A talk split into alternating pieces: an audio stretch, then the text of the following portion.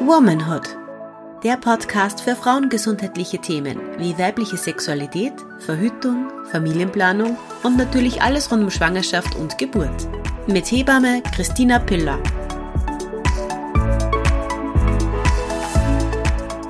Hallo und herzlich willkommen zurück bei einer neuen Folge von Womanhood. Mein Name ist Christina Piller und ich sitze heute hier mit einer lieben Freundin und Kollegin. Und wir sind nicht nur zu zweit, sondern zu dritt. Also falls ihr lustige Geräusche hört, da liegt noch jemand bei uns daneben und möchte auch ein bisschen mitreden. Und die Sarah und ich sprechen heute über ihre Hausgeburten und es wird sicher urspannend. Hallo Sarah. Hallo Christina. Magst du dich vielleicht mal kurz vorstellen? Ja, also ich bin die Sarah. Ich bin, wie die Christina schon gesagt hat, eine Kollegin von ihr aus der Klinik. Ähm, bin Hebamme seit 2016 und habe 2019 und 2000 was haben wir jetzt? 22? äh, Covid made us mad. ja, definitiv. Zwei Mädels bekommen und zwar zu Hause. Und die kleinere ja. ist jetzt da bei uns dabei. Genau, und erzählt ihre Geschichte. erzählt ihre Geburtsgeschichte. Ja, es war sehr aufregend. Und die Sarah und ich kennen uns ja eigentlich auch schon aus dem Studium. Wir haben zwar nicht gemeinsam studiert, wir haben in unter unterschiedlichen FHs studiert, aber wir haben uns mal kennengelernt bei einem Praktikum ja. und haben gebondet über Harry Potter wahrscheinlich. Hundertprozentig, was sonst? Oder über Bienenflohen stechen. Das stimmt, das machen wir auch gern. Wobei ich habe gestern einen verstochen, ich war urenttäuscht. Ah, musst naja. weiter üben. Nein, das war die Vene. Sowieso. Weggerollt. Ach. Genau, und wir reden eben über die Hausgeburten und da werden wir gleich mal beginnen weil ich meine, ich kenne schon so die, ich glaube, die erste kenne ich sehr genau, genau. Mhm. die zweite noch nicht so genau, aber es ist halt meine natürliche Neugier. Ich liebe es ja, Frauen und auch allgemein Männer auszufragen, aber natürlich explizit über die Geburtserfahrungen. Und deswegen starten wir gleich mal.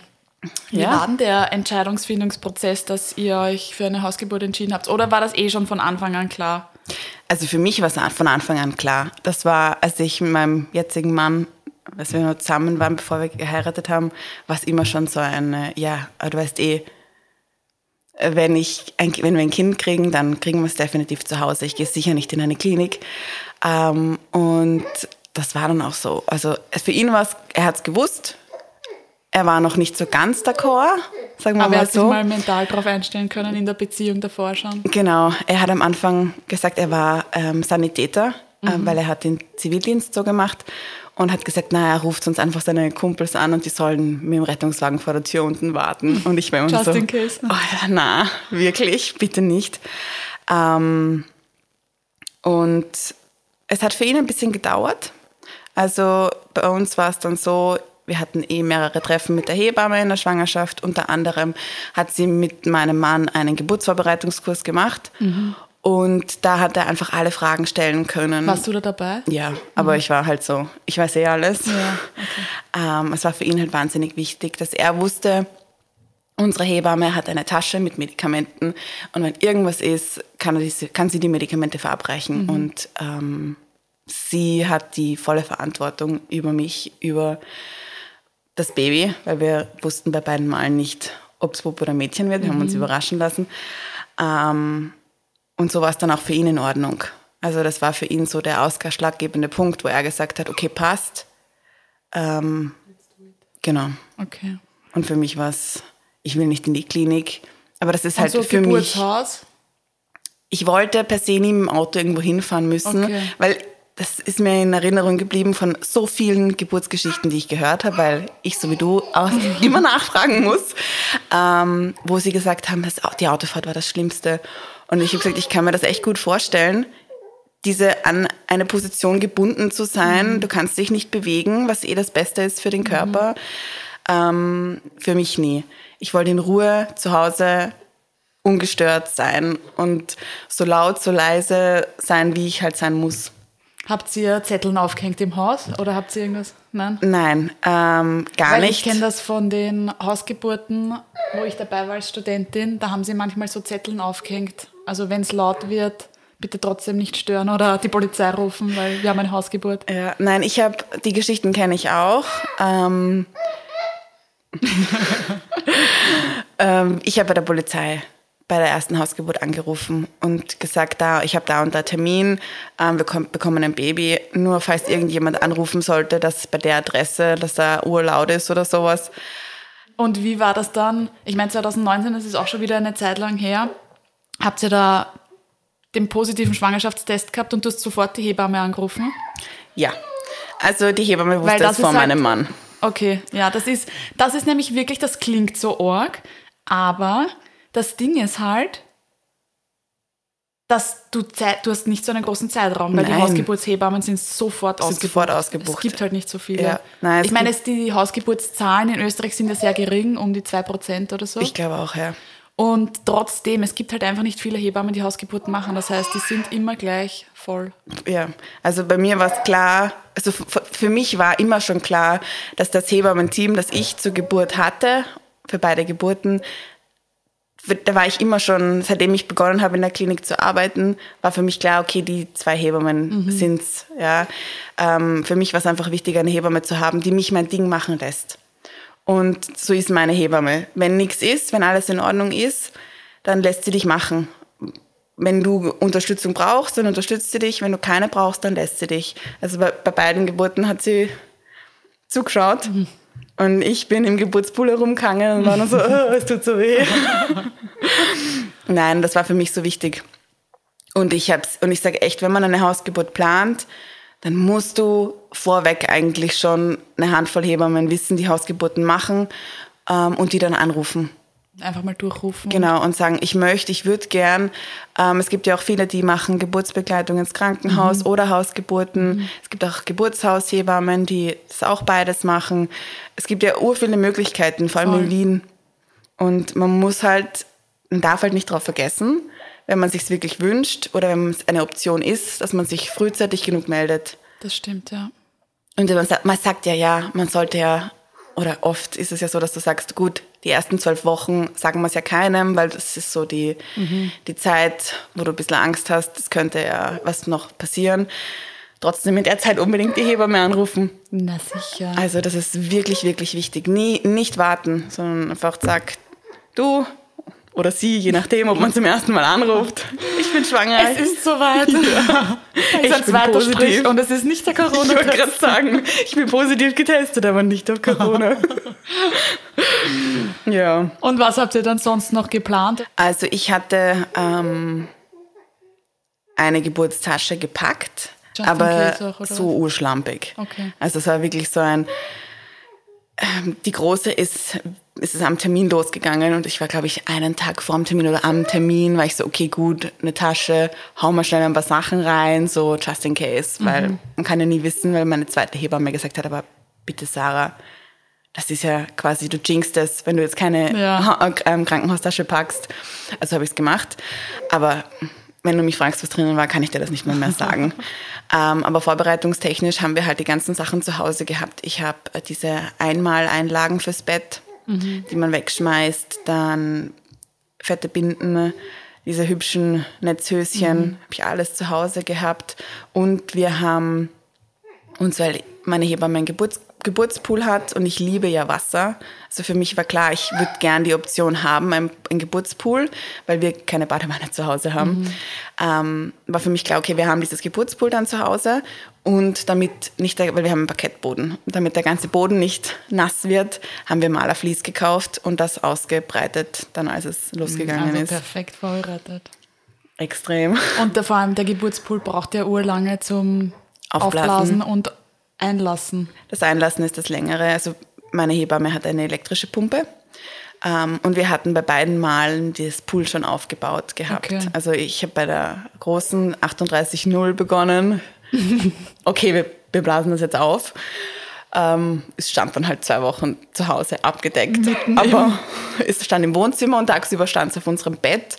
Es war immer so ein Hin und Her. Ja. Aber es war wurscht. Ja. Ähm, und bei der zweiten war es so, ich habe die zweite 38 plus 4 geboren.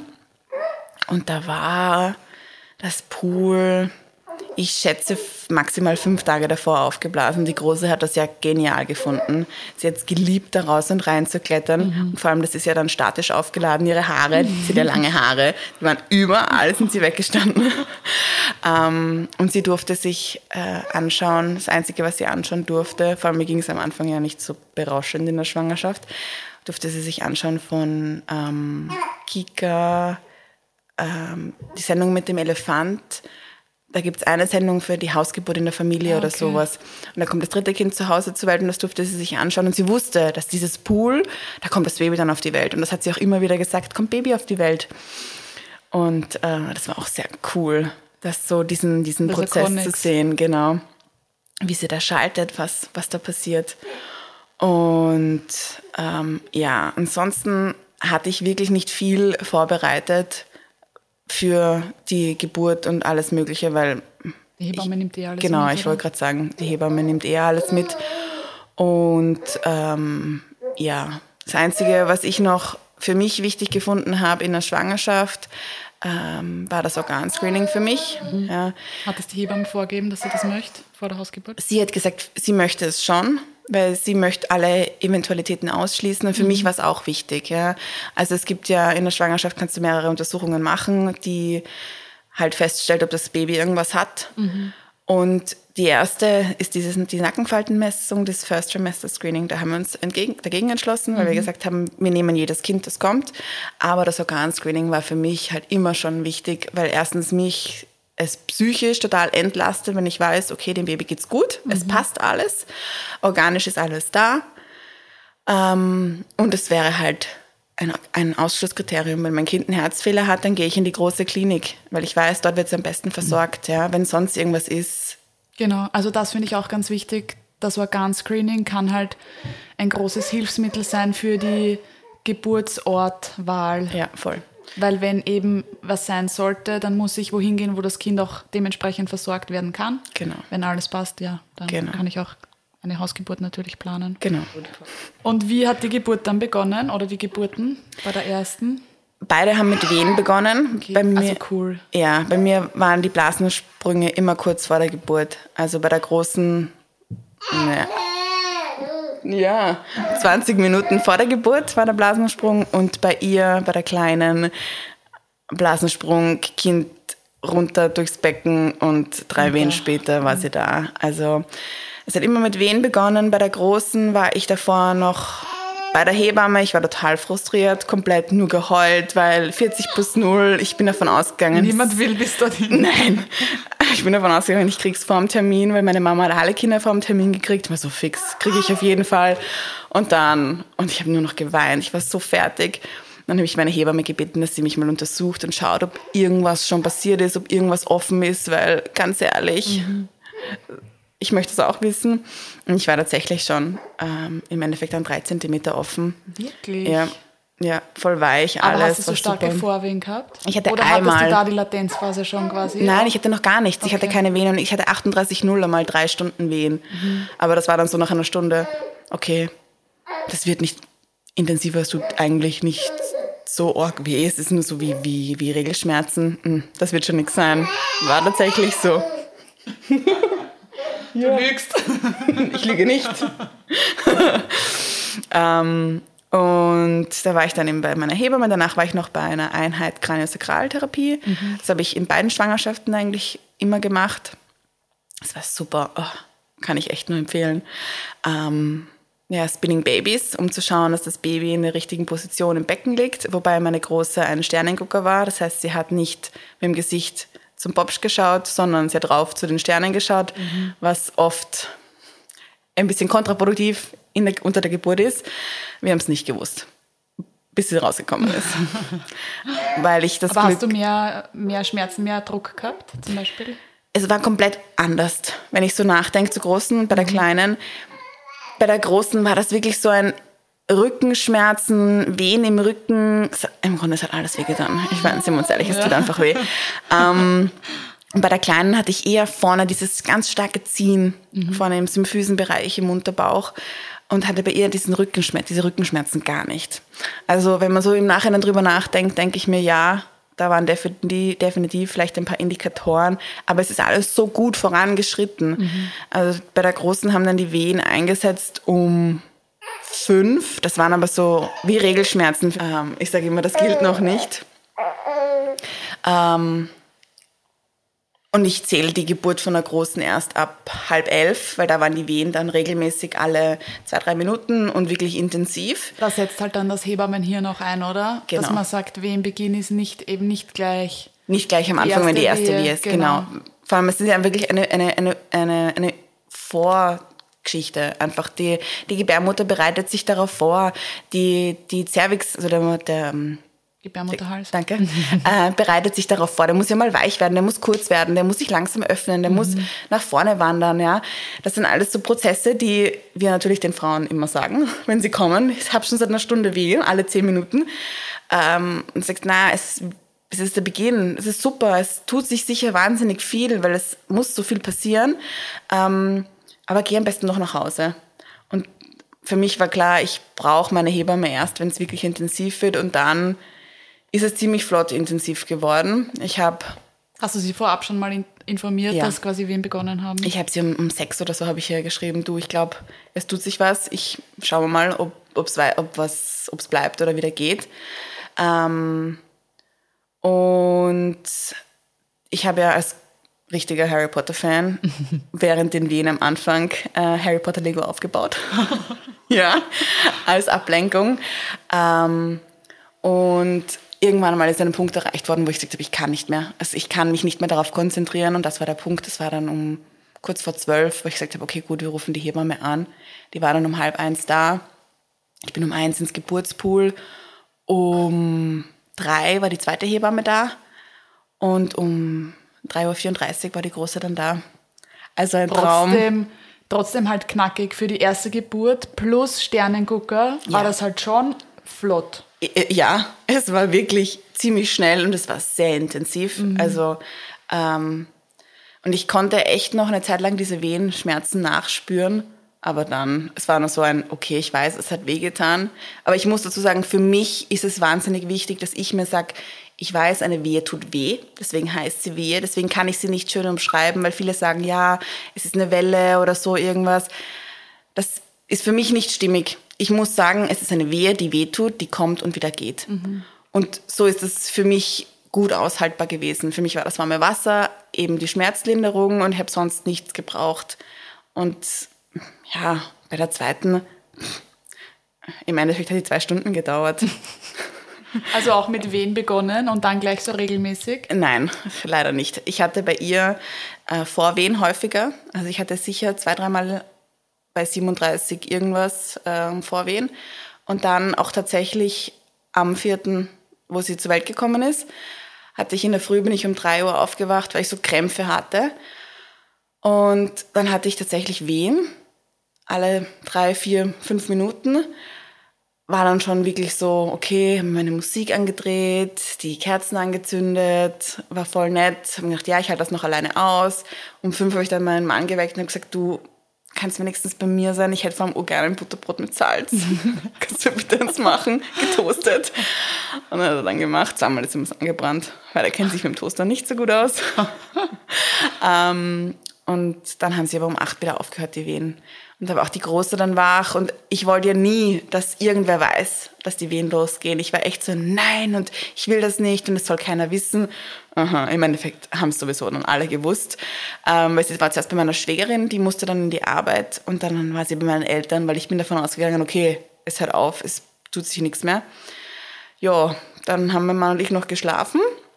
Am Sofa sind wir beide einfach arg eingeschlafen, weil wir so fertig waren. Dann in der Früh, äh, na, zu Mittag, hat er dann in der Arbeit angerufen und hat gesagt, ja, er kommt doch noch. Wir haben noch eine Runde Spinning Babies gemacht und ich habe ihn in die Arbeit gefahren. Ich bin zur Großen zu meinen Eltern gefahren. Ähm, er war um, puh, was, ich glaube, um zwei, in der zwei in der Arbeit. Ähm, und ich war dann halt bei meinen Eltern und wirklich, ich war, glaube ich, zehn Minuten bei meinen Eltern und dann die Wehen wieder los, äh, sind die Wehen wieder losgegangen und es war ziemlich knackig. Und meine Mama hat mich nur so angeschaut und war nur so, Sarah, willst du nicht doch lieber nach Hause gehen? Soll, soll der Papa dich nach Hause fahren? vielleicht geht's doch los. Ich so, nein, nein. Dann habe ich irgendwann mal begonnen, die Wehen wieder zu stoppen. Ich glaube um 14.30 Uhr und war dann nur so, okay, habe dann meinen Mann in der Arbeit angerufen, da hat dann seine Arbeitskollegin abgehoben. Und also kann ich noch mal einen Mann sprechen? Und habe währenddessen dann schon Wehen gehabt.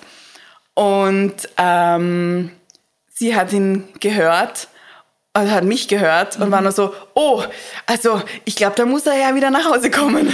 so, mm. Und dann haben wir ihn tatsächlich um drei wieder abgeholt oder um kurz vor drei, um drei waren wir zu Hause.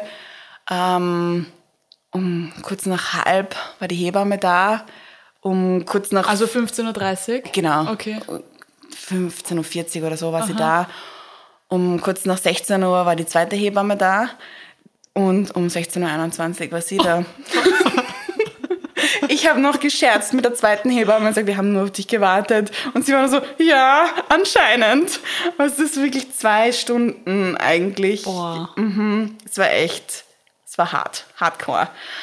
Und ich weiß noch, es gibt, es gibt immer so Sachen, die meine Hebamme dann aufgeschrieben hat unter der Geburt, weil ich tolle Sachen von mir gegeben habe. Bei der ersten habe ich durchgehend geflucht. Ich werde es nicht wiederholen. ähm, und bei der zweiten habe ich dann irgendwann mal gesagt, es tut so weh. Und mein Mann war nur so, soll ich dir ein Mixalen bringen? also, oh, bringt gar nichts. ähm, aber es war echt. Danke für nichts. Ja, aber es war so süß, ja, diese, dieses Beistehen ähm, und mir versuchen, irgendwie zu helfen. Mhm. Und bei beiden Geburten hatte ich das so ab einem gewissen Punkt. Das war dann echt schon am Schluss. ich ich habe nichts gebraucht, wirklich gar nichts. Ich habe mein Ding durchgezogen, Musik, meine Playlist gehabt, ähm, mich bewegt, draußen im Wasser, alles. Und nur irgendeinen Punkt habe ich dann die Hand von meinem Mann halten müssen und habe echt nur noch mich an ihn dran gekrallt. Und die große habe ich im Sitzen gekriegt und die kleine ähm, so kniend über den Poolrand. Mhm. Und bei der zweiten haben wir sogar ein Video. Und das oh. ist echt cool. Das ist echt Wer cool, das sich gemacht? das anzuschauen. Ähm, Standkamera. Okay. Cool. Und meine Zweithebamme hat Fotos gemacht. Und das ist echt cool. Die Große schaut sich ihr Geburtsalbum so gerne an. Sie findet das so spannend und so cool. Und sie liebt die Nabelschnur, warum auch immer.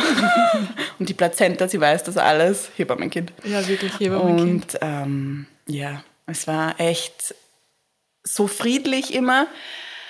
Nach der ersten Geburt ging es mir mm, so lala, nachdem sie ein Sternengucker war bin ich dann halt auch, habe ich eine doofe Geburtsverletzung gehabt, die wurde zu Hause genäht. Also das heißt, die Hebammen haben auch immer ähm, Nahtmaterial mit und können die Geburtsverletzungen zu Hause versorgen, solange sie in einem physiologischen Bereich sind, würde mhm. ich sagen. Und sobald es dann eine größere Verletzung ist, müsste man dann halt ins Krankenhaus gehen. Ja. Mhm. und bei der zweiten ist quasi die Narbe wieder aufgerissen. Aber das war wirklich mh, definitiv nicht tragisch, nicht schlimm. Und ich war so fit. Ich bin dann, ich glaube, eine Stunde später duschen gegangen und echt. Also halt auch wirklich extrem geringer Blutverlust wahrscheinlich, oder? Das auch. Und ich meine, bei der großen hatte ich, war ich auch, war ich auch nicht so viel geblutet. Ähm, aber es war einfach viel kürzer. Mhm. Aber ich, ich finde, wenn es kürzer ist, dann ist halt arg intensiv meistens. Das, also weißt du, was ich meine? Das ist nicht automatisch, dass ich dadurch fitter bin, oder? Nein, das nicht, das ja. nicht. Aber ich, nachdem die... Also einfach bei dir in dieser individuellen, individuellen Situation. Genau. Und nachdem ich dann doch am Vormittag nochmal geschlafen gehabt habe mhm, ja. und bei der großen war ich ja eigentlich die ganze Zeit wach. Ich habe schlecht geschlafen gehabt in der Nacht, so klassisch, oft ein Vorbote, dass irgendwas mhm. sein kann. Und, ähm, und bei der zweiten habe ich dann doch mehr geschlafen gehabt und es war kürzer und es war nicht mitten in der Nacht und mein Mann ja, hat gesagt, bei den nächsten Kindern bitte nur tagsüber. Also, das können wir uns nicht aussuchen. Ähm, und ja, also das war schon ein Unterschied für mich. Also die Große ist dann auch, haben wir angerufen dann am Abend, um kurz vor sieben. Äh, und meine Mama war so, oh, das Baby ist schon da. Ich so, ja, ja, eh schon urlang. und ich wollte dann, dass die Große nach Hause kommt. Also ich wollte, dass sie bei uns ist. Ich wollte, dass sie die Kleine kennenlernen kann. Ähm, das war mir voll wichtig und es war auch gut so. Und sie liebt sie. Also sie liebt sie heiß, bisschen zu sehr manchmal. Aber ja, es war echt eine richtige Entscheidung und das war halt echt super. Und war das für dich, eben du hast gesagt, es war von Anfang an klar, dass du Hausgeburten haben mhm. wirst. Mhm. Aber war es trotzdem mental ein bisschen schwer irgendwie, weißt du, weil trotzdem man, man arbeitet in der Klinik und dann denkt man sich in manchen Situationen, ah gut, dass diese Frau in der Klinik war, weil da hat man dann gleich diese und jene Maßnahme setzen können. Wenn, wenn irgendwas wäre dann, oder? Ja. Hast du diesen Gedanken jemals gehabt, oder? Nein. Ich habe in dem Moment eigentlich sowohl in der Schwangerschaft auch, auch unter der Geburt das voll abgegeben. Also für mich, ich war nicht die Hebamme in dem Szenario. Ich, Aber kann das Hebammenhirn jemals abschalten? Nein. Also ich wusste schon, wo ich dann so ein paar Gedanken hatte, wie, boah, eine PDA wäre jetzt schon nett, so ein bisschen, oder ich habe, das habe ich nicht, ich habe gesagt, ähm, ich kann jede Frau verstehen, die eine PDA möchte. Mhm. Und im Nachhinein so, und auch währenddessen habe ich mir gedacht, na, kann das schon die Übergangsphase sein? Ah, ich weiß nicht, so lange habe ich noch nicht wehen. Ich muss also, noch nicht speiben. Genau, ich muss nicht speiben. Mir war urschlecht, aber ich habe nie gespieben. Es war auch so ein Punkt, wo ich mir gedacht habe, kann ich schon so weit sein? Ich wusste, okay, ich war drei Zentimeter, aber wie schaut's jetzt aus? Mhm. Für mich selber konnte mich nie untersuchen. Ich habe das nie geschafft. So viele Kolleginnen sagen, ja, ja, ich habe mich dann untersucht. Wegen und wusste, Bauchvolumen oder? Nein, ich habe nicht so große Bäuche gehabt. Okay. Ich bin einfach nicht hingekommen. Okay vielleicht bin ich zu ungelenkig oder was auch immer. Ich habe es nicht geschafft. Und ähm, ja, deswegen habe ich das einfach voll abgegeben. Und auch in der Schwangerschaft, ich habe Hat sie dann oft untersucht oder hast du sie dann oft gebeten nein, auch? Nein, sie hat einmal untersucht, um kurz bevor die Fruchtblase gesprungen ist. Ähm, weil sie dann doch wissen wollte, weil die zweite Hebamme war schon da und sie hat sie angerufen und hat gesagt, du, ich weiß nicht, wie weit sie ist, ich habe sie nie untersucht, aber sie klingt schon mhm. gut. Und dann hat sie mich untersucht und hat dann gesagt, ja, der Muttermund ist vollständig weg, die Fruchtblase ist schon tiefer, also plus eins, plus zwei, genau, war voll prall. Und ich glaube, in den nächsten zwei Wehen irgendwann ist sie dann gesprungen und dann ich habe das Glück, dass ich so ein gebärfreudiges Becken habe, dass meine Kinder, was ein Nachteil für meine Kinder ist, wahnsinnig schnell durch mein Becken rutschen. Mhm. Und auch bei der Kleinen war es jetzt wirklich so. Also da hat sie die Drehung einfach nicht geschafft an die ja, erste. Ich, ich glaube, ja. Ähm, bei der zweiten war es auch so Blasensprung und Rums war mhm. sie wirklich schon sichtbar Tief. in der Vulva. Mhm. Weil sie ist wirklich dann schon außen gewesen. Und dann hat es halt noch diese drei Wehen gebraucht, bis ich sie geboren habe, weil ich so panische Angst hatte, dass sie reißt. Also ich reiß wieder. Da war ich echt immer nur so zu meiner Hebamme, bitte nimm die Hand nicht weg, bitte halt das Köpfchen, bitte, ich möchte nicht Also wieder du wolltest reißen. nicht, dass sie schnell rausschießt quasi. Genau, und ich habe dann echt, also das Video sind vier Minuten. ja gut, das kann man sich regelmäßig anschauen. Ja, das ist kurz und knackig. Kurzfilm. Genau. Aber ja, genau. Und ja, ansonsten, wir hatten schon Möglichkeiten, wo wir gesagt haben, okay, wenn ich es nicht pack zu Hause, wenn es mir zu viel wird, dann können wir in ein Krankenhaus fahren. Also du warst doch wo angemeldet? Genau, also mhm. ich war in der Klinik angemeldet, wo ich arbeite und dann noch in einer anderen Klinik, von der ich wusste, ja, was ist, wenn das Baby mit dem Bobsch unten liegt. Bei einer Beckenendlage möchte ich auch spontan probieren und ich wusste, dass diese Klinik das auch macht. Mhm. Und deswegen war ich dort prinzipiell primär angemeldet, aber auch in meiner Arbeitsklinik, weil wenn ein Notfall ist, die ist nur ganz, die ist sehr nah mhm. zum, wo wir wohnen. Und wenn wirklich ein Notfall gewesen wäre, hätten wir dorthin abgebrochen. Aber wenn irgendwas gewesen wäre, wegen ich brauche Schmerzmittel oder es ist, es braucht und ich brauche irgendwie Wehenmittelunterstützung, mhm. dann wären wir in die andere Klinik gegangen. Mhm. Und das war so der Plan. Wobei ich sagen muss, ich glaube, ich weiß nicht, wie ich reagiert hätte, wenn ich einen Kaiserschnitt gebraucht hätte. Also darüber habe ich nie nachgedacht, weil ich für mich mental war es immer so ein, meine Mama hat fünf Kinder geboren, easy. Ich werde fünf Kinder, äh, nein, weiß ich nicht, wie viele Kinder. So viele ich, werd, ich halt. Krieg, kriege ich. Ähm, so viele wir wollen. Ja. Ähm, und das wird easy sein. Und ich habe nie, nie darüber nachgedacht. Aber hast du dich auch noch speziell irgendwie vorbereitet? Also zum Beispiel mentale Geburtsvorbereitungskurse, Hypnobirthing oder? ich habe keine Sakraltherapie gemacht.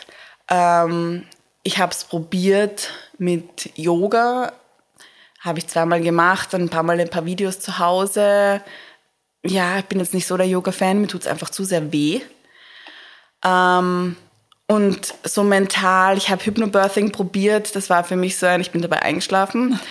Auch gute Vorbereitung, aber halt nicht der Sinn dieser Übung. Ähm, und deswegen ja, ich weiß nicht. Für mich, ich habe mich darauf vorbereitet, jetzt kommt eine Geburt. Ich weiß, wie eine Geburt abläuft. Ich weiß, was passieren wird. Aber so speziell, ja, ich weiß, es tut weh. Aber ich hatte echt super Pausen immer. Keine, keine Ahnung, wie lang oder kurz die waren. Mhm. Aber deswegen, ich konnte mich wahnsinnig gut entspannen. Mhm. Für mich war das warme Wasser, ist es immer noch das perfekte Schmerzmittel für mhm. mich, für meine Schmerzen. Mhm. Und ich habe starke Regelschmerzen vor den Kindern gehabt, zwischen den Kindern, jetzt weiß ich es noch nicht. Mhm. Ähm, ich gehe davon aus. Ähm, und deswegen konnte ich mit diesen Anfangsschmerzen auch super umgehen. Und ja, und vorbereitungstechnisch, wie gesagt, nachdem ich alles weiß ja, und für mich ist Wissen Macht. Nein, bei mir genau das Gleiche. Wissen ist Macht, das sehe ich auch so. Habe ich, glaube ich, eh auch schon ein paar Mal gesagt. Ja. Mir geht es halt einfach primär nur darum, als Hebamme, du weißt ja, so wie du sagst, du weißt ja, ja alles. Du kennst die Physiologie, du kennst die Pathologie, du hast schon urviel gesehen, Positives wie Negatives. Mir geht es einfach um die mentale Vorbereitung, quasi mal auch für mich selber. muss ich was machen, brauche ich was, aber das weiß man dann, glaube ich, eh erst in der Situation wahrscheinlich. Und ich glaube, es ist typabhängig. Also ich bin ein Typ, ich habe es während der Kraniosakraltherapie hat mir meine Hebamme immer gesagt, aber schau, Sarah, du darfst nicht immer so negativ sagen sein. Also ich mhm. habe immer gesagt, na, ich kriege keinen Kaiserschnitt. Ich brauche das und das nicht. Und sie hat immer gesagt, aber Sarah, warum musst du immer nicht sagen? Sag's doch positiv. Und das habe ich mir dann ein bisschen angewöhnt und habe gesagt, ja, ich bekomme mein Kind zu Hause, mhm. ich arbeite mit dem Schmerz, ich jede, die wie er kommt und die wie er geht, so diese positiven Affirmations. Genau. Ja. Ähm, das habe ich schon gemacht und eben auch durch, das, durch diese Therapie, das ist ja fast eine Stunde, mhm. ähm, bist du so geerdet, sage ich, dass das mir auch wahnsinnig geholfen hat. Also das war so meine Vorbereitung eigentlich. Und Spinning Babies. Ja. Ich liebe Spinning Babies. Ich oh. kann es wirklich nur empfehlen. ist schon urlang her, wie wir die Fortbildung gemacht haben, gell? Ja, voll. Da war ich eh schwanger mit ja. der Großen. Ach. Vor Corona. Und wie lange war die Hebamme dann nach den Ge oder die Hebamme nach den Geburten dann bei euch? Also bei der ersten lang, nachdem sie das, das Nähen dann doch lange gedauert hat, also mhm. ich glaube eine halbe Stunde haben sie genäht. Ähm, die zweite Hebamme war nicht so lange da, die war glaube ich bis sechs oder so da. Und meine primäre Hebamme war bis sieben, halb acht da bei der großen und bei der kleinen war sie auch bis acht, halb neun da. Okay. Und die, die zweite Hebamme ist selber also nach Hause schon ein paar Stunden. Ja, also man sagt ja drei bis vier Stunden. Vier Stunden genau. sollten sie eigentlich postpartum da bleiben, genau. um zu schauen, Blutung passt, Kreislauf stabil, einmal aufs Klo gehen, ganz wichtig. Ähm, Viel trinken, oft Lulu gehen. Genau. Genau. Und am besten nach der Geburt unter der Dusche. das ist am angenehmsten. Weil was fließt in das Wasser und der Hahn ist halt auch konzentriert. Genau. Und das war schon super. Würde ich jedes Mal wieder machen. Definitiv. Ja, es hat sich auch ausgezahlt bei euch, gell? Ja. Unkompliziert und gut. Aber wie gesagt, ich bin eine junge Frau ohne Vorgeschichte, ohne irgend, irgendein Problem in der Schwangerschaft. Ich habe keinen hohen Blutdruck. Ich habe ein bisschen Weißkittelsyndrom und bei meiner Gynäkologin oft einen wirklich hohen Blutdruck mhm. gehabt. Ich habe zu Hause gemessen, aber der war so bibifein. Ich habe kein Problem mit Zucker gehabt. Ich hatte eine adäquate Zunahme. Also ich habe 12 Kilo bei der ersten und 10 Kilo bei der zweiten zugenommen. Ähm, mir ging es gut. Ich war nicht angeschwollen. Ja, halt einfach topfit. Genau, also gesund. Also, ja, gesund. Einfach gesund, ohne Risiken. Genau, und das sind natürlich die Voraussetzungen überhaupt dafür, genau. dass man das eingehen kann. Genau. Ich hatte sonst nie irgendwas, äh, keine großartigen, schlimmen Operationen, keine Operationen an der Gebärmutter. Und für mich war das klar, wenn es meinem Kind gut geht, Kind gut geht, wenn mein Kind mit dem Kopf unten liegt, wie sie brav waren beide, ähm, machen wir das. Sehr Und gut. ja. Ja, ich glaube, soweit haben wir alles erzählt, oder? Fällt da noch was ein? Ja, äh, nein. Ähm, ich kann es, also ich kann, ich kann es per se für jede gesunde Schwangere und die es möchte empfehlen, ja, weil du auch einfach in der Schwangerschaft und während der Geburt und in der Zeit danach einen viel engeren Kontakt hast zu deiner Hebamme. Ja. Also du hast wirklich eine Ansprechperson. Mhm. Das, das ist, ja. Das ist halt wirklich das A und O. Du kannst dich wegen jeder Sache bei ihr melden.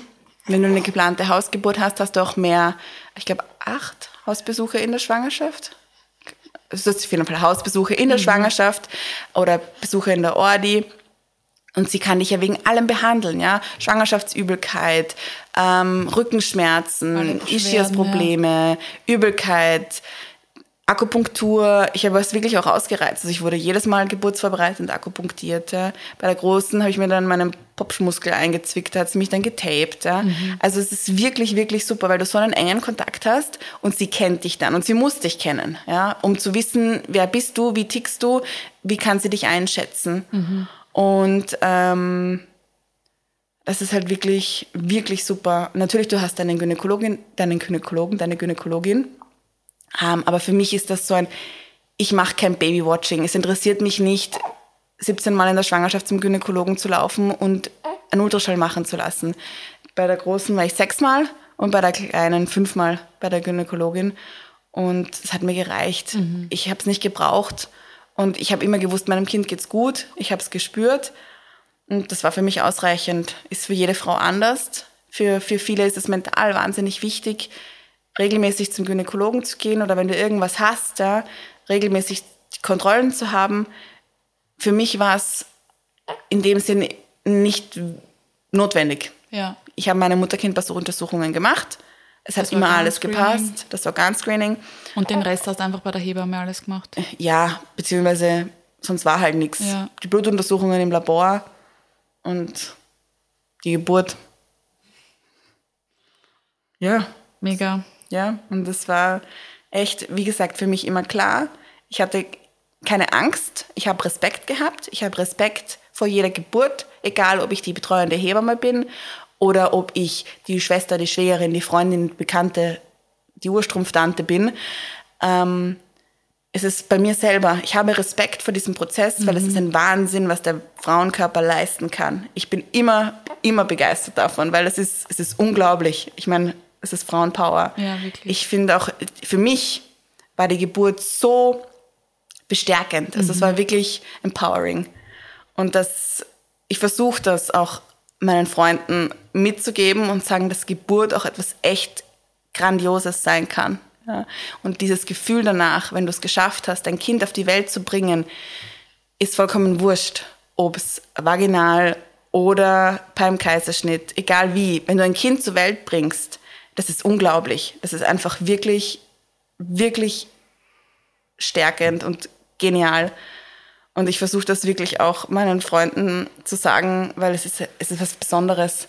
Und ich bin so dankbar, diese Erfahrung machen zu können, eine Frau zu sein, die Möglichkeit zu haben. Mhm. Und ja, mal schauen, wie oft wir es noch machen.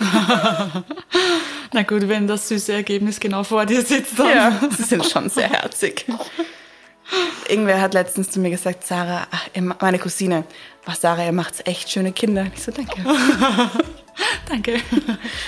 Schau mal, irgendwann lieb. muss auch noch ein Bursch her. Gell?